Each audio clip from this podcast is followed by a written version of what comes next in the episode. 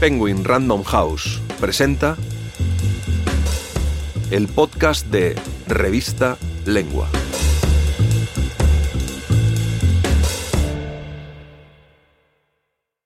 Alison Bechdel, La verdad está ahí dentro, por Carmen Cocina, narrado por Clara Rodes. Alison Bechdel fue la primera en plasmar en viñetas que la infancia es el crisol de todas nuestras veleidades. En el 15 aniversario de Fun Home, la semilla de la narración autobiográfica aplicada al cómic, reivindicamos la vida y obra de esta brillante e intuitiva escritora estadounidense, celebrado referente de la literatura LGTBI, y sí, ideóloga del archiconocido test de Bechdel.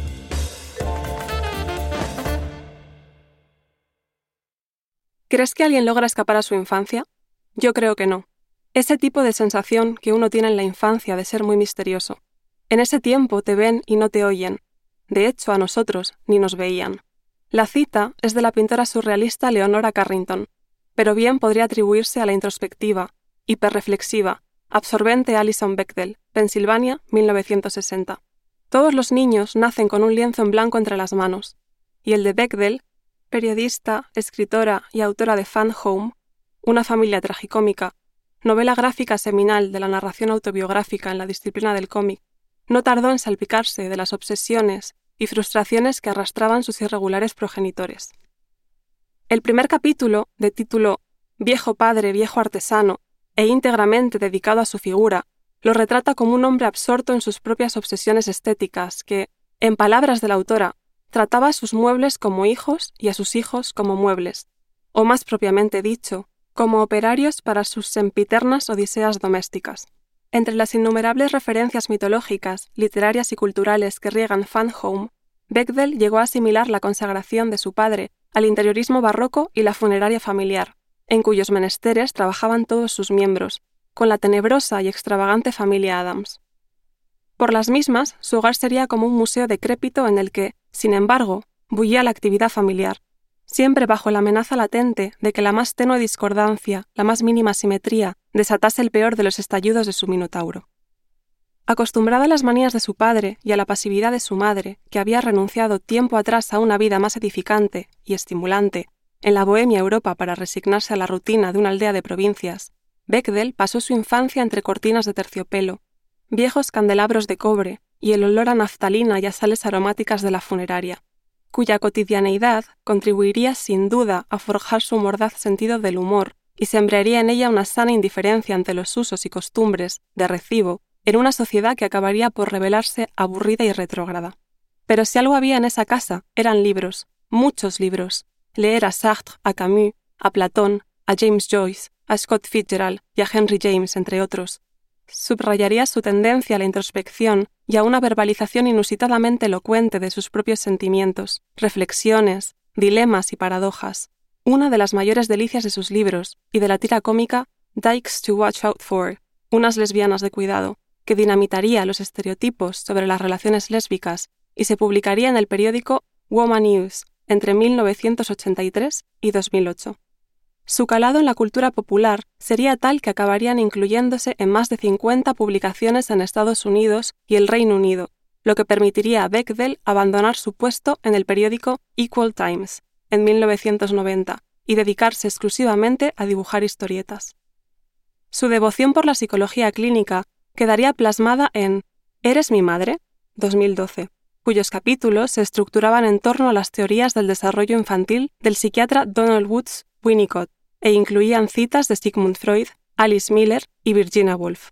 Décadas antes, en la universidad, su círculo de amistades la había llevado a descubrir la llamada literatura de mujeres para mujeres y el feminismo de escritoras como Simone de Beauvoir, Anna Isnin o Yves Kosowski-Sedgwick, que instaba a las mujeres a salir del armario y tomar las calles. Un género que Bechdel exploró con exhaustividad y entusiasmo, y que la llevaría a constatar una verdad esencial sobre sí misma. A pesar de que la joven Allison no procesó su condición homosexual hasta su primer año en la Facultad de Literatura, su lesbianismo había latido en su interior desde que era niña.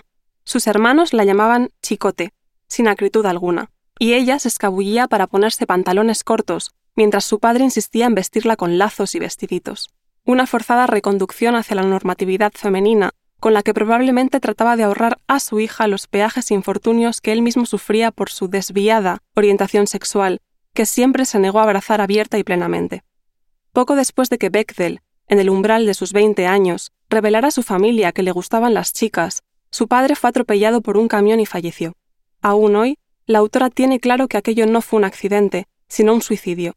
Tal creencia revela su interiorizada presunción de que la vida de su padre había sido un fracaso, y su propio sentimiento de culpa ante su muerte, fruto quizá de una educación marcada por una sobreexigencia implícita y por un entorno familiar en el que, tal como ella expresa en una de sus viñetas más elocuentes, cada miembro era un elemento insular hilvanado al resto mediante un afecto ambivalente, reprimido y rara vez expresado en gestos o palabras. Literariamente hablando, todas estas elucubraciones, tribulaciones y vivencias no acabarían por materializarse hasta que Bechdel cumplió los 46 años. Fan Home, una familia tragicómica, era el resultado de toda una vida acumulando diarios, cartas y escritos, una variante del síndrome de Diógenes, que ha revelado su utilidad en más de una ocasión, y de siete años escarbando dentro de sí misma y moldeando sus propios recuerdos. Publicada en 2006, la obra fue galardonada con el prestigioso Stonewall Book Award, especializado en literatura LGTBI, y elegida como uno de los mejores libros del año por las publicaciones Time, Entertainment Weekly The New York Times, Los Angeles Times, People y USA Today, entre otras, que celebraron tanto su perspicaz acidez en la narración de traumas intergeneracionales como la bollante expresividad de sus dibujos. Pese a que Bechdel nunca se ha considerado a sí misma una activista, la máxima feminista, lo personal es político, se ajusta a su obra como un guante. La espontaneidad y la integradora honestidad de su legado forman parte indisoluble del imaginario cultural y político del colectivo LGTBI a nivel global, y son objeto de estudio en universidades a lo largo y ancho de Estados Unidos. Con todo, no deja de resultar paradójico que, en lo que a popularidad se refiere, su brillante carrera literaria no pueda competir con su condición de artífice del llamado Test de Bechdel, un sencillo baremo feminista para el análisis del rol de las mujeres en las producciones cinematográficas, a saber, en ellas debe haber al menos dos mujeres y han de hablar entre sí de algo que no sea un hombre. Con suerte, la clarividencia de dicho mecanismo despertará en quienes lo conozcan la curiosidad por saber de dónde viene eso de Bechdel. ¿Y entonces? Si quieres leer este y otros artículos, entra en revistalengua.com.